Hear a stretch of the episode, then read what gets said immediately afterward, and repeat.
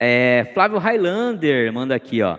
A sala delimita o eu profano para o eu iluminado. Meu querido Flávio, é bem isso. É, é, é, é, é o momento em que você tem para entender a grandeza daquilo que vai acontecer, né? É, como como eu, eu comento, né? Sempre procuro comentar aqui com vocês, com os meninos Demolê, com, com os escudeiros, com todos quando eu falo de maçonaria. Eu falo que maçonaria é muito rica e ela nos ensina cada detalhe de coisas, né? E até este momento, o momento da sala dos passos perdidos, é um ensinamento. É um ensinamento.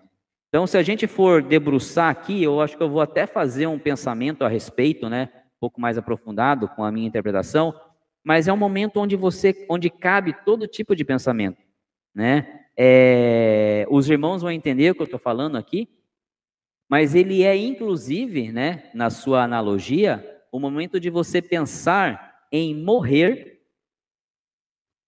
para renascer. É ali, ali começa esse pensamento. Aqui eu vou morrer para renascer mais adiante. Que vai bem aqui de encontro com o que o meu querido Flávio falou delimitar o profano do eu iluminado. Então é ali que eu morro como profano para renascer um pouquinho mais adiante com a luz. Então é isso aí. Muito obrigado, meu querido Flávio Highlander, sempre com pensamentos fantásticos aí.